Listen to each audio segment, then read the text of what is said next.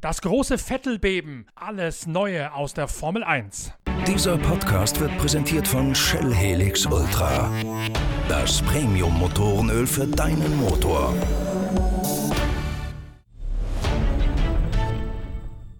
Sebastian Vettel weg bei Ferrari. Sebastian Vettel zu McLaren dann wieder doch nicht. Geht der Heppenheimer zu Mercedes? Geht er auf Rente? Gibt es einen großen Preis von England oder scheitern die Verhandlungen zwischen der BRDC und den Rechteinhabern Liberty Media? Und was ist überhaupt mit dem plötzlich wieder auftauchenden Rennen in Hockenheim? Es gibt Fragen über Fragen. Höchste Zeit also mal wieder mit unserer Formel 1 Expertin Inga Stracke zu reden, um uns alle auf den letzten Stand der Dinge aus aus der Königsklasse zu bringen. Vor dem Conference Call, bei dem Inga Stracke sich wieder viel Zeit für unseren Pitcast genommen hat, sei aber noch einmal schnell auf unser neues Videoformat auf unserem YouTube-Channel hingewiesen. Da haben wir ja am gestrigen Sonntag eine Videokonferenz als Hausbesuch beim Team Motopark online gestellt. Die Mannschaft aus der Magdeburger Börde nimmt euch in diesem neuen Video auf dem YouTube-Kanal der Zeitschrift Pitwalk mit in die Werkshallen in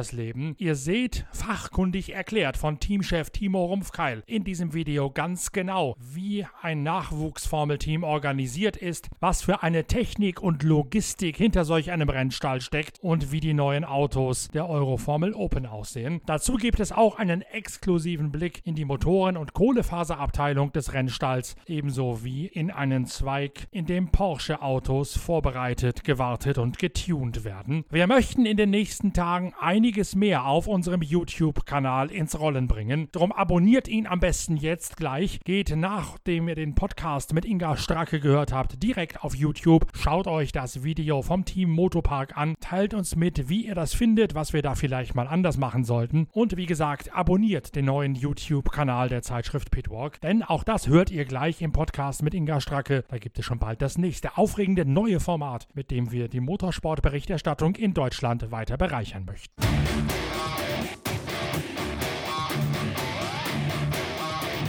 Das Thema der letzten Woche muss natürlich jetzt auch bei uns im Pitcast dringend mal erörtert werden. Wir haben ganz bewusst wieder ein bisschen Wasser den Rhein runterfließen lassen, um abzuwarten, was sich so an Nachrichten entwickelt, auch übers Wochenende hinweg. Mittlerweile sind wir auf einem Stand, dass wir fundiert darüber reden können, was denn jetzt mit Sebastian Vettel passiert ist und vor allen Dingen, was mit Sebastian Vettel geschehen wird. Ansprechpartnerin dafür ist natürlich wieder Inga Stracke, unsere Formel 1 Reporterin, die bei den Grand Prix auch für unsere Zeitschrift Pitwalk mit vor Ort ist und regelmäßig bei uns in den Pitcast als Studiogast ist. Hallo Inga, wie überrascht warst du denn, dass Sebastian Vettel bei Ferrari in den Sack gehauen hat? Oder hat er gar nicht, sondern ist er rausgeschmissen worden? Hallo Norbert. Also ich war zumindest erstmal überrascht über den Zeitpunkt. Das hat uns alle so ein bisschen ähm, völlig überrascht und aus der Bahn geschmissen, weil wir äh, ja es, es hieß noch kurz davor, dass Ferrari quasi auf eine Antwort von Sebastian Vettel wartet bis Ende Juni, also quasi bevor es wie momentan geplant am 5. Juli am Red Bull Ring in Österreich mit dem Saisonstart äh, losgehen soll. Natürlich hinter verschlossenen Türen, ohne Fans. Also das nochmal vorab. Ähm, und deswegen hätte ich nicht gedacht, dass es auf einmal jetzt letzte Woche so reinhaut. Ähm, Thema reinhaut, du sprichst es an.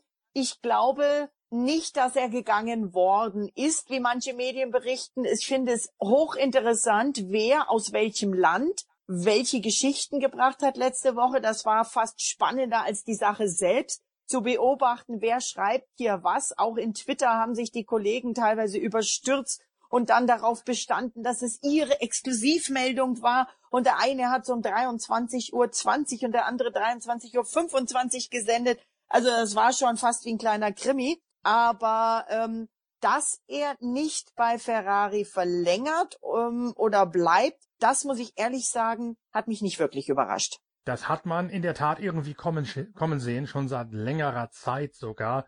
Ich erinnere mich noch ans 24-Stunden-Rennen von Spa im vergangenen Sommer, wo wir eigentlich, wie heißt der GT3-Rennfahrer Lukas Luhr und ich, eigentlich auf Sendung sein sollten. Dann gab es eine ewig lange Regenpause und wir haben, nachdem wir alles ausrecherchiert haben, was zum Thema GT3 Zwischenstand Spa zu wissen ist, irgendwann mal gesagt, jetzt machen wir spontan einen Podcast und philosophieren einfach mal ein bisschen über die, die Großwetterlage im Motorsport. da war schon klar, dass Vettel in einer Krise steckt. Das hatten wir in der Zeitschrift Pitwalk auch gerade erst als Coverstory thematisiert, ob die Karriere von Vettel an Ferrari zerbrechen könne. Und da hatte eigentlich Lukas Luhr und auch ich war mit ihm völlig d'accord gesagt, der wird nicht lange bei Ferrari bleiben. Das wird jetzt sein letztes, seine letzte Station bei Ferrari. Mal schauen, ob Ferrari ihn noch mag oder ob er noch mag. Und wir sollten, Inga, diese These von Lukas Luhr gleich mal aufgreifen für ein neues Format bei uns auf dem YouTube-Channel von Pitwalk, wo wir seit Sonntag mit neuen Inhalten online sind. Habe mit Lukas Luhr schon gesprochen. Wir sollten daraus mal spontan eine kleine Talkshow machen diese Woche noch, was bei Ferrari alles so schief gelaufen ist und wie es dazu kommen konnte und auch wie es damit weiterging. Aber trotzdem, es hat sich abgezeichnet, dass das irgendwie eine Ehe war, die nur noch vor den Trümmern ihres Daseins stand. Ja, das kann man so sagen. Übrigens, coole Idee. Ich freue mich schon auf äh, das äh, YouTube-Format und bin natürlich wie immer sehr gerne dabei. Ich freue mich sehr drauf und ähm, ja, ich glaube, das Wort Chemie, Nestwärme, Harmonie oder die, diese drei Worte sind meiner Meinung nach wirklich ausschlaggebend ähm, für das, äh, äh was da mit der Trennung quasi. Man kann es fast schon wie eine die Scheidung einer Ehe oder die Trennung einer Beziehung bezeichnen, denn ich glaube, dass es vor allem um Emotionen ging. Die große Frage ist ja jetzt, wie geht's weiter mit Sebastian Vettel? Es gab diverse Gerüchte, natürlich alle im Internet breitgetreten und gestreut. McLaren war ein Thema, sogar Renault war ein Thema. Jetzt mittlerweile heißt es entweder Mercedes oder gar nichts. Was weiß man denn jetzt? Hat Sebastian Vettel eine Zukunft in der Formel 1? Und hat es überhaupt noch Sinn, das zu versuchen aus seiner Sicht?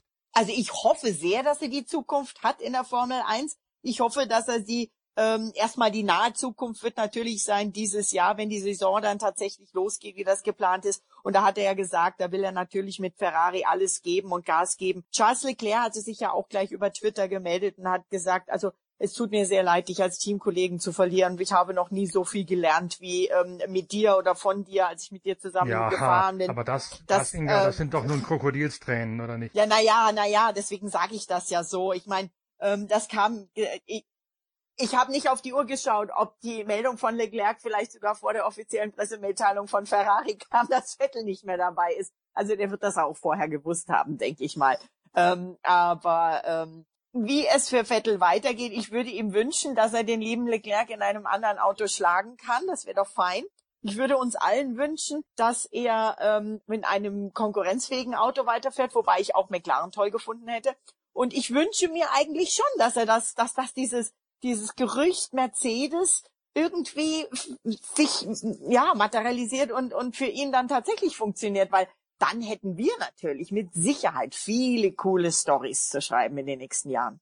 Aber wie soll's gehen? Kann ja dann nur so sein, dass Lewis Hamilton bei Mercedes ausdockt oder ausgemustert wird. Denn warum sollte Sebastian Vettel sich jetzt in dieselbe Situation wieder reinbegeben, der er gerade bei Red Bull mit Daniel Ricciardo und jetzt bei Ferrari mit Charles Leclerc entflohen ist, nämlich einen anderen Fahrer an seiner Seite zu haben, der mindestens genauso gut ist wie er, wenn nicht gar schneller. Entweder weil er eine Herausforderung will oder weil er glaubt, dass Hamilton vielleicht nur noch ein weiteres Jahr dann bei Mercedes bleibt, weil wenn er dann den siebten Titel hat oder ja, kann er natürlich auch dieses Jahr schon holen, aber das ist dann nicht so ein richtiger, weil ja die Saison anders ist, ich weiß es nicht. Ähm, aber vielleicht will er sich dieser Herausforderung stellen. Vielleicht passiert aber auch was ganz anderes, was wir alle gar nicht wissen. Vielleicht ist ähm, Hamilton, der ja irgendwie offenbar seit längerem auf Bali äh, äh, unterwegs ist und irgendwelche Videos und Fotos von seinen noch länger wachsenden und noch blonderen Haaren postet.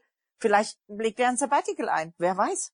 Aber vielleicht will Vettel auch eben neben Hamilton mal Gas geben und denkt, als Nico Rosberg da war, ähm, hat das ja auch irgendwie funktioniert.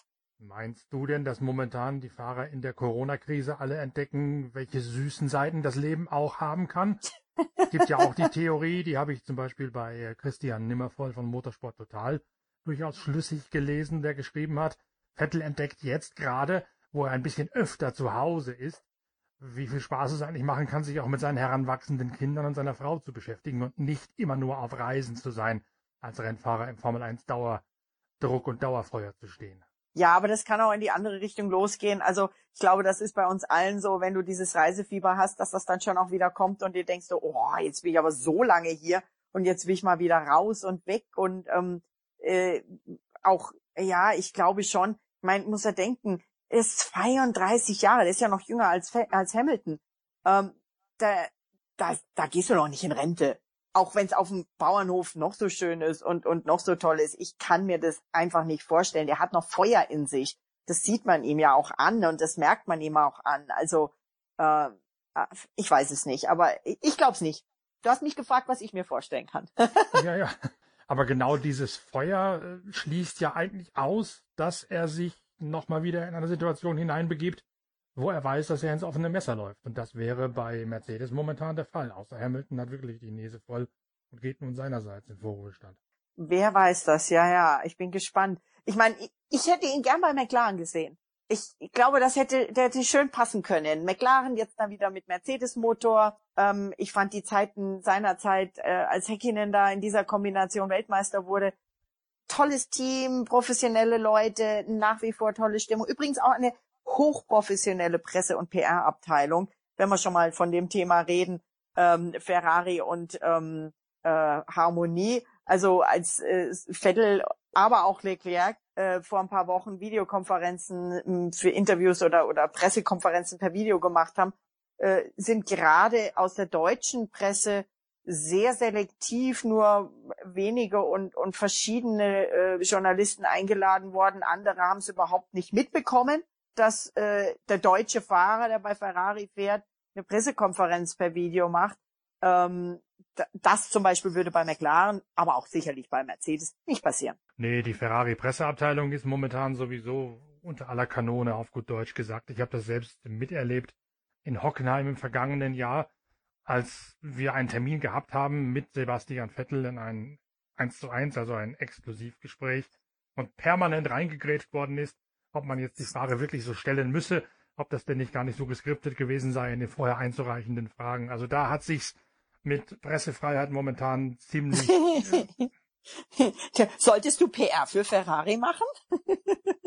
Na, irgendwie so kam es mir fast vor. Jedenfalls hat man auch an der Reaktion von Vettel dann der mir ja nun genau gegenüber saß bei diesem 1 zu 1 Interview gemerkt, wie den das förmlich genervt und gequält hat, dass da permanent diese Querschüsse von links hinten gekommen sind. Also du hast schon recht, den, dem ging auch das alles ziemlich auf die Nerven, diese gesamte Gemengelage sozusagen. Ja, es ist schon, also da kann man, da kann man lange, ich, ich denke, da haben wir auch ähm, ähm, im YouTube äh, dann wirklich Gesprächsstoff zu dem Thema, ähm, warum diese Beziehung, die vielleicht Anfang eine, anfangs eine heiße Verliebtheit war, wenn man das jetzt mal so beschreiben will, ähm, aber dann äh, am Schluss, ich glaube, die Gefühle einfach raus waren.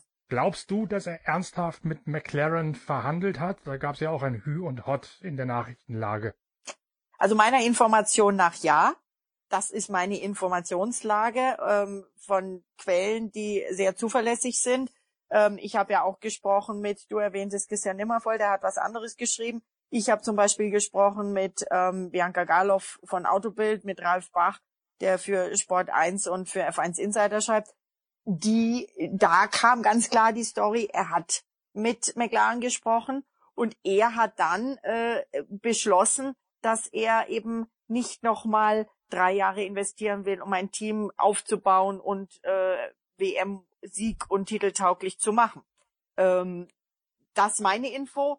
Und das kam wohl zustande, weil er tatsächlich, aber wie gesagt, eben nur meine Info, ist auch nicht in Stein gemeißelt, tatsächlich Chancen wohl auf ein ähm, WM- und siegestaugliches Cockpit, sprich Mercedes, gesehen hat. Das finde ich nach wie vor erstaunlich, denn ich habe ihn auch eher auf der Rücktrittsliste gesehen, auf dem, auf dem Weg in ein Frührentnertum sozusagen.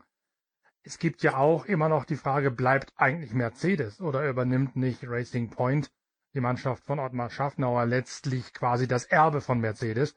Die haben ja schon einen halben Mercedes nachgebaut oder einen 95-prozentigen Mercedes nachgebaut. Und wenn tatsächlich äh, Transformation zur E-Mobilität, mistige Geschäftslage wegen Corona, Sparmaßnahmen, Kostensenkung, Aktionärsdruck, alles Mögliche dafür spricht, dass Mercedes sich den Luxus Formel 1 nicht mehr leisten kann, dann wird ja sowieso alles nochmal wieder neu verknobelt. Nun haben sich natürlich in der letzten Woche auch einige Experten, Rudi Völler würde sagen Gurus und Ex-Gurus, zu Wort gemeldet, wo du sehr genau hingehört hast. Wie ist denn da die allgemeine Stimmungslage von Leuten, die sich in der Formel 1 noch aus eigener Anschauung auskennen. Also äh, grundsätzlich sagen die meisten Fahrer eigentlich schon, dass sie der Meinung sind, dass Vettel weiterfährt, weiterfahren will, höchstens vielleicht ein Jahr Sabbatical einlegt. Und Ralf Schumacher, der ist ja der Formel 1 Experte von Sky. Ich habe mit dem David Schumacher gesprochen, weil der momentan für Racing Point äh, die E-Rennen der Formel 1 fährt. Und der Ralf hat bei Sky Folgendes gesagt. Ja, das weiß ich nicht, wie viel Kraft ihn das Jahr gekostet hat. Eingeschätzt sind nicht so ein. Und wenn er eine Perspektive hat und einen langfristigen Vertrag, und ich meine, er hat vierfacher Weltmeister und Sebastian Vettel, kann ich mir nicht vorstellen, dass diese Optionen nicht da sind. Dann glaube ich schon, dass er das nochmal zeigen will. Aber es kann natürlich auch sein, dass seine Frau sagt, so, wir waren lang genug unterwegs. Ähm, äh, komm jetzt mal nach Hause, jetzt ist genug. Ich kann nur aus Eigenerfahrung sagen, das erste Jahr ist ein bisschen schwer, aber dann gewöhnt man sich dran. Das kann ich mir gut vorstellen, genau in der Reihenfolge auch. Eine Frage, die ich noch, äh, die mir noch auf der Seele brennt, ist quasi, was passiert denn mit der ganzen Ausgangslage, die wir jetzt gerade theoretisch durchdeklinieren, wenn tatsächlich Mercedes aus der Formel 1 aussteigen muss? Stichwort Kostensenkung oder Umschichtung, besser gesagt, zugunsten von Elektromobilität, wo ja Mercedes auch nicht gerade der Marktführer ist. Stichwort auch Absatzkrise wegen Corona, Rezession, Spätfolgen wenn die Aktionäre Druck machen oder wenn die Konzernleitung von sich aus ein Signal senden muss, sagen, schaut mal, wir sparen doch, wo wir können, wir senken die Kosten, wo wir können und machen uns zukunftsfähig, da schenken wir uns jetzt künftig selbst die Budget, die budgetierte Formel 1 mit 145 Millionen im Jahr noch. Das könnte ich mir nämlich sehr gut vorstellen, dass nach Audi aus dem DTM auch Mercedes den Stecker in der Formel 1 ziehen wird. Und dann wäre ja nochmal wieder alles neu gemischt, dann würde vielleicht sogar das ominöse Racing Point Team mit dieser beinahe 1 zu 1 Kopie des, des aktuellen oder letztjährigen Mercedes des Weltmeisterwagens eine Alternative darstellen als neues Spitzenteam, was bislang ja noch keiner so richtig auf dem Zettel hat. Ähm, ja, da machst du jetzt natürlich eine ganz neue Dose auf sozusagen. Ähm, ja, das ist natürlich auch im Gespräch, wobei es auch heißt, dass äh, bei Mercedes der Plan ist, dass sich das Formel 1 Team selbst tragen soll und damit eben für Daimler keine Kosten verursachen soll. Und wenn Toto Wolf, der ist ja immer sehr findig mit allem, wenn der das hinbekommt, dann ähm, kann man ja damit argumentieren, dass es tatsächlich den Konzern nichts kostet. Das wäre das eine. Äh, das andere ist natürlich, dass der ähm, BWT Racing Point von Ottmar Safnauer natürlich dieses Jahr schon sehr Mercedes-ähnlich ausgeschaut hat. Wir haben ihn alle ja noch nicht im Rennen erlebt und wie das denn so ist. Aber ich habe mit Ottmar Safnauer gesprochen in meinem Podcast Stracke an der Strecke und da hat er mir, äh, ich habe ihn gefragt, was was denn nur ist, wie er denn auf die Vorwürfe eingeht, dass sein Auto eine Mercedes-Kopie ist. Und im Prinzip hat er gelacht. What's your answer to those who say your car um, looks very similar to last year's Mercedes? Well, we've uh, for a long time have been wanting to uh, uh, to make our car look like a Mercedes because we use their powertrain, um, and we always had a compromise between uh, using their engine and gearbox combination at the rear, but running a an aerodynamic concept that was more akin to the Red Bull, you know, the high rake concept. And uh, you know, to to be uh, fair to Red Bull, we didn't come up with a high rake. They did, and, and we we emulated them. You know, we copied them, but we realized that uh, there were limitations in doing so because we had the rear end of a Mercedes that didn't run a high rake and the front end of a Red Bull that did have a high rake, and that that gave us some compromises on track. Um, and this was the first opportunity we had to uh, to take the rear end of a Mercedes and make the front end look like one to gain even better performance. So you know, those who say that it looks like one, yeah, for sure, we took their concept, but uh, is it our uh, is it our own design and, and build and uh, uh development? It, it, absolutely is. Um, so it, it, it's our own, and if you look at uh, other cars on the grid, you know, you could you could say they look like each other too. If you look closely at a Toro Rosso right. and a Red Bull, they look yeah. identical except for the paint job, and that's because they run similar concepts. Ja, sehr interessant. Vor allen Dingen der Teil mit dem ominösen Rake, also diesem Anstellwinkel von Front zur Hinterachse. Je steiler, desto mehr folgt es der aerodynamischen Philosophie von Red Bull, so erklärt Ottmar Schaffnauer es ja auch. Das sei der erste Gedanke gewesen, aber dann hätte man gemerkt, dass der Mercedes ja allein aufgrund seiner Grundkonzeption ein anderes Getriebe, eine andere Hinterachse fährt mit eben deutlich weniger Anstellwinkel, deutlich flacher hinten in den Federn stehend. Und genau das hätte man jetzt umgesetzt, um so das Optimum aus der Grundkonzeption des Mercedes-Hecks, das sie ja komplett übernommen haben, zu übernehmen. Das ist in sich schlüssig, was er da erzählt. Ja, ich finde das klasse, dass er mir wirklich so, erst sagt er noch Emulate, das ist ja so ein bisschen verschönt, aber dann sagt er ganz klar Copy, also dass er tatsächlich zugibt, ähm, dass sie äh, erstmal das Red Bull-Konzept kopiert hatten und jetzt das Mercedes-Konzept kopieren. Ne? Wie gesagt, ich finde es halt erstens überhaupt nicht verwerflich, wenn ein Hinterbänkler, also ein Mittelfeldteam, versucht, durch das, was andere Leute zum Arbeiten gebracht haben, Anschluss an die Spitze zu finden. Das hat es schon immer gegeben in der Formel 1, seines Schürzenautos, seines Motorkonzepte, seines Aerodynamikkonzepte. Und ich finde es dann auch komplett logisch, was er erklärt hat, zu sagen, so der Mercedes gehorcht einer anderen Philosophie als der Red Bull, an dem wir uns zuerst orientiert haben. Also haben wir uns umorientiert zugunsten des Mercedes. Wobei man ja auch dazu wissen muss, Mercedes selbst hat ja auch mal experimentiert mit einer Art B-Modell, das genauso einen hohen Hintern gehabt hat, also auf High Heels gestanden hat, wie der Red Bull. Das war, glaube ich, vor zwei Jahren. Das haben sie aber nie aus der Garage rausgelassen, dieses Konzeptauto, weil sie es nicht nötig gehabt haben, weil ihr flacherer Wagen, ihre Pumps-Version sozusagen, schnell genug gewesen ist und die High-Heel-Version einfach keinen Vorteil bei deren Gesamtkonzept verschafft. Wenn also jetzt Schaffner sagt, weg von High Heels, auch hin zu flachen Absätzen am, am äh, Racing Bull, äh, am Racing Point und eben kein Racing Bull mehr. Klar, logisch. Absolut. Und ich find's lustig und sehr sympathisch, was er dann noch danach gesagt hat. And Let's it makes sense out. to me to look at the fastest car and, and see what they're doing yes. and, and, try to emulate it. You know, you shouldn't be looking at the slowest car. Ja, eindeutig. Schau dir ja. das schnellste Auto an und kopier es. Alles andere wäre ja auch ein bisschen naiv. Ja, absolut, weiß, absolut. Die Frage ist dann eben, die Frage ist dann eben, wird dieses rasende Kopiergerät tatsächlich so gut funktionieren? Ist das Team dahinter gut genug, um da möglicherweise Anschluss an die Spitze zu finden und dann mit guten Fahrern, bis sehr guten Fahrern auch um Siege und um den Titel mitkämpfen zu können? Was ja nichts anderes heißen würde als die B-Version des Mercedes. Das Satellitenteam von Mercedes kann plötzlich genauso gut sein gegen Red Bull und gegen Ferrari wie Bob Mercedes 1. Ja, äh, beziehungsweise, ähm, ja, sagen wir mal so, sie stehen dieses Jahr natürlich auch finanziell viel besser da als in, in Vergangenheit. Äh, vor nicht, noch nicht allzu langer Zeit war dieses Team, äh, das so viele verschiedene Namen hatte, dass äh, im Fahrerlager alle, in, selbst Lewis Hamilton sagte in der, in der, in der Pressekonferenz in Melbourne, ja, der Force India oder wie auch immer das Auto hm. heißt, es heißt BBT Racing Point. Und, und es hat natürlich einen österreichischen Sponsor mit BWT. Das heißt, da sind sie jetzt zum, so von der Hinsicht solide aufgestellt. Es hat natürlich nächstes Jahr einen neuen Teamnamen, nämlich Aston Martin, nicht Mercedes. Und das ist natürlich das andere. Will sich Mercedes tatsächlich den Namen komplett wegnehmen lassen, dann wären sie raus. Aber also ich, ich glaube, wenn Mercedes oder Toto Wolf, sagen wir es mal so, und vielleicht auch Toto Wolf mit äh, Lawrence Stroll, ähm, der ja der ähm, Aston Martin Eigner ist, wenn wenn die es schaffen, die Finanzen des Mercedes-Teams so hinzustellen, dass es sich tatsächlich selber trägt, warum sollte man es dann aufgeben? Also das wäre ja hm, was so erfolgreiches aufzugeben.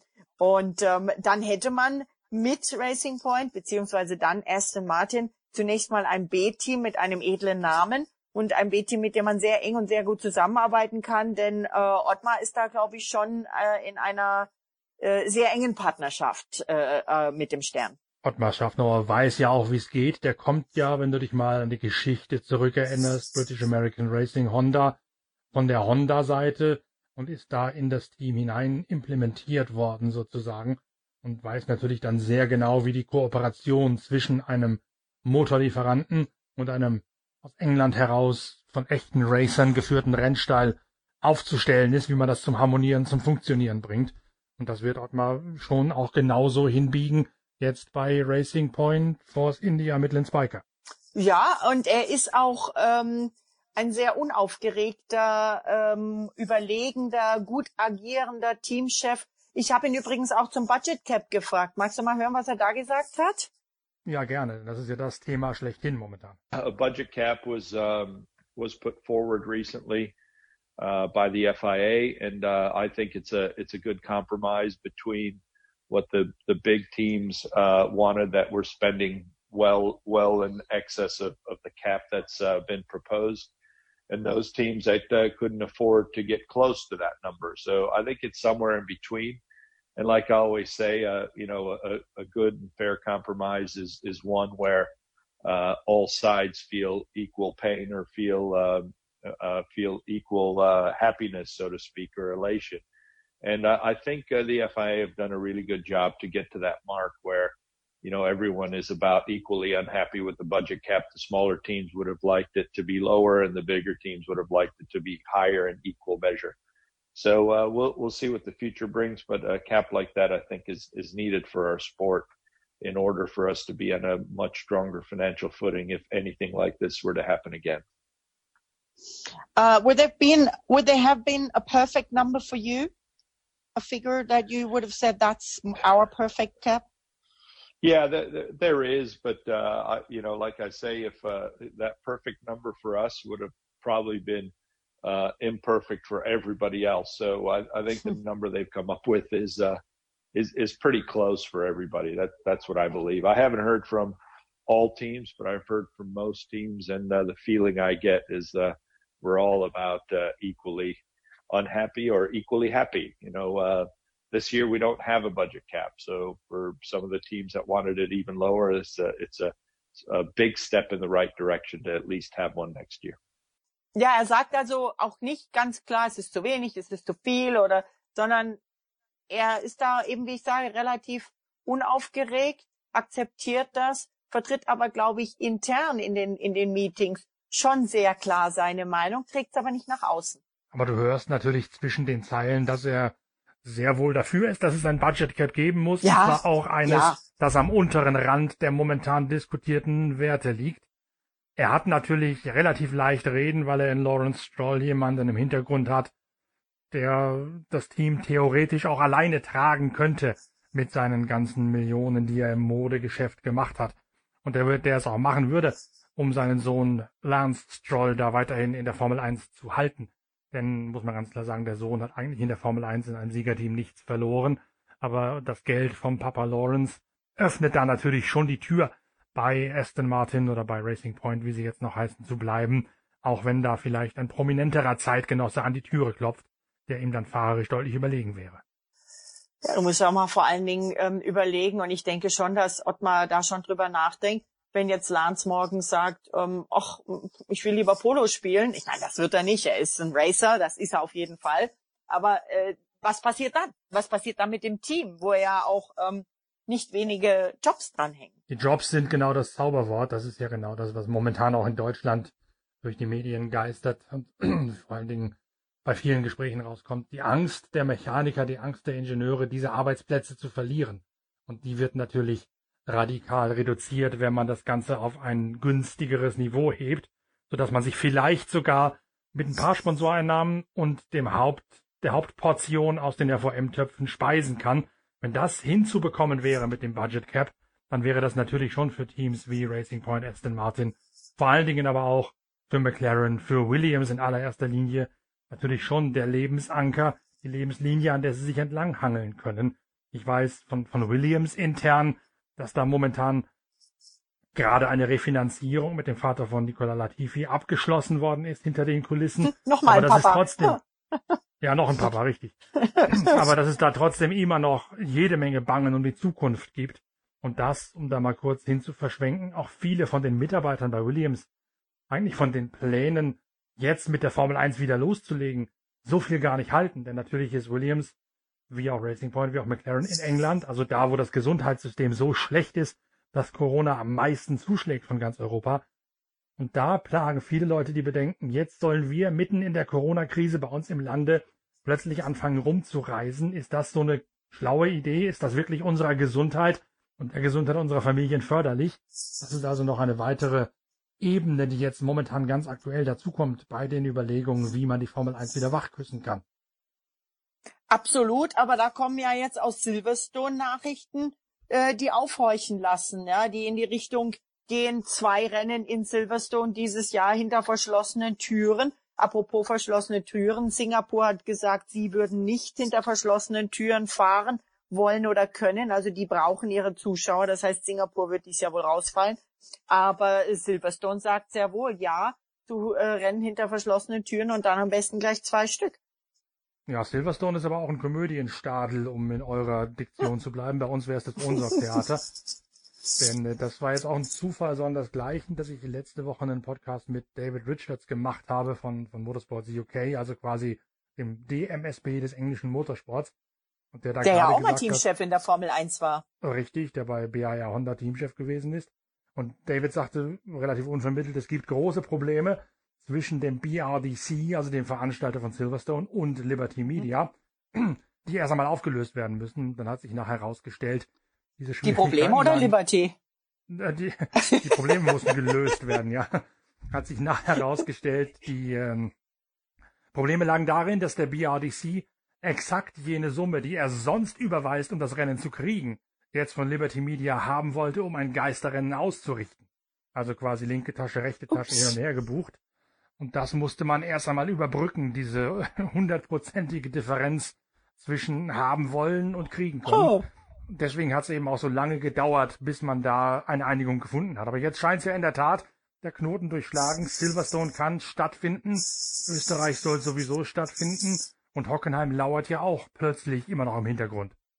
Ja, also ähm, ich ähm, warte da auf News aus Hockenheim. Ich bin ja da immer sehr nah dran und ähm, arbeite auch gerne mit denen zusammen und äh, würde mich freuen, wenn es klappt. Äh, denn Deutschland Grand Prix stand dieses Jahr nicht auf dem Kalender. Aber offensichtlich wäre auch Hockenheim für ein Rennen hinter verschlossenen Türen bereit. Man kann ja den Ring, äh, der hat ja nun nicht sehr viele Zufahrtsstraßen, den könnte man auch gut absperren. Das kann man eigentlich ganz gut machen. Ähm, und ähm, ja, so werden wir sehen, wie der, wie der Fahrplan aussehen wird.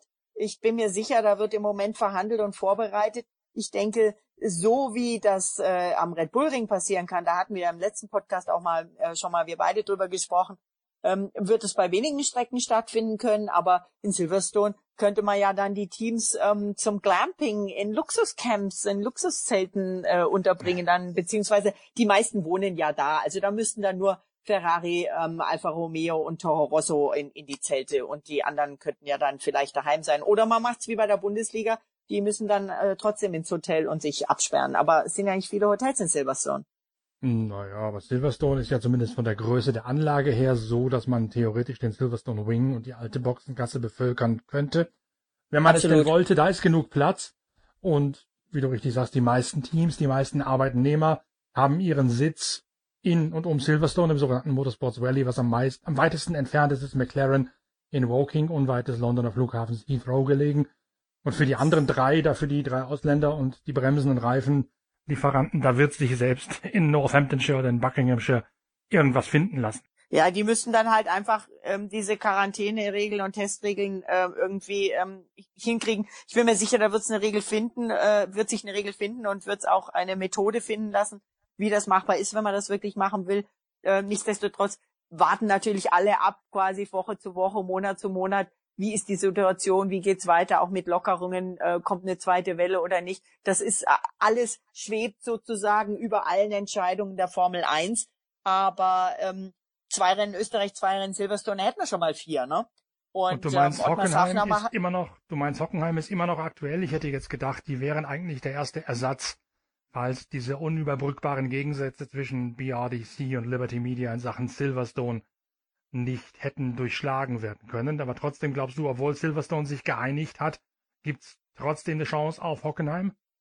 Wir werden sehen. Ich meine, wenn jetzt äh, Singapur rausfällt, wenn äh, äh, Zandvoort sagt, sie wollen äh, nicht ohne Fans fahren, äh, das ist ja alles, hängt ja alles in der Luft. Ne?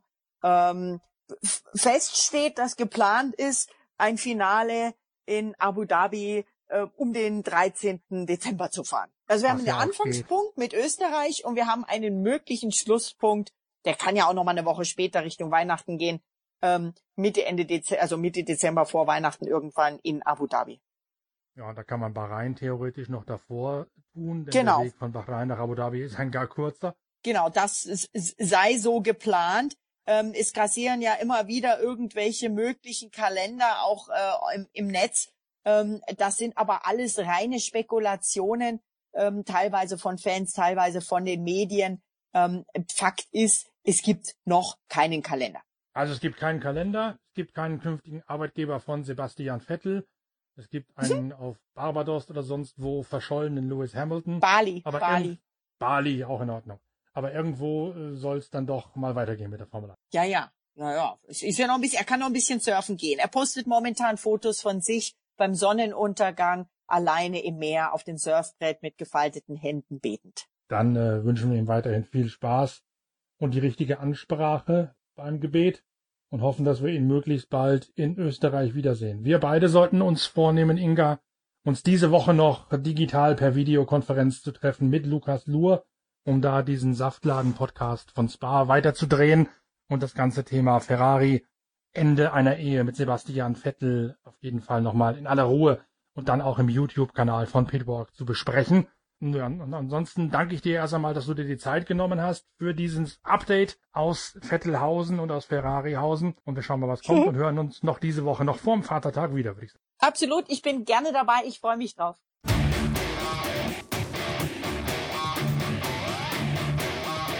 So, damit sind wir alle auf dem neuesten Stand in Sachen Formel 1, Vettel, Hockenheim und alles, was dazugehört. Ihr habt es ja gehört, wir bereiten bereits die nächsten spannenden Formate auf dem YouTube-Channel der Zeitschrift Pitwalk vor. Gleichzeitig sind natürlich auch weitere Pitcasts in der Mache und wir produzieren mit Hochdruck die nächste Ausgabe der Zeitschrift Pitwalk. Das aktuelle Heft mit der Coverstory zum Indy 500, mit viel zum Thema 24 Stunden von Le Mans, aber auch zu Sebastian Vettel und Ferrari. So sowie zu Lewis Hamilton und allen englischen Formel 1 Weltmeistern ist noch im Handel erhältlich. Ich habe aber schon einige Male gehört, dass es nicht so einfach sei, die Zeitschrift zu finden, weil Flughäfen und Bahnhöfe immer noch wenig frequentiert sind und deswegen die dortigen Buchhandlungen, wo wir meist zu kaufen sind, noch geschlossen haben. Wer die neue Ausgabe der Zeitschrift Pitwalk mit Indy 500, Le Mans, Formel 1, Rallye Dakar und Tourenwagen sowie ganz viel Motorsport-Historie, wer dieses Heft gerne hätte, der möge uns am besten eine Mail an shop@ pitwalk.de schreiben, dann liefern wir es direkt an euch aus. Das mag in Zeiten von Corona und Kontaktsperre einfacher sein, als es draußen im Handel zu suchen. Wir freuen uns auf die nächsten Produktionen auf dem YouTube-Channel, auf unserer Podcast-Plattform und in der Zeitschrift. Danke fürs Reinhören in diesen spannenden Pitcast mit Inga Stracke. Munter bleiben. Bis bald, euer Norbert Okenga.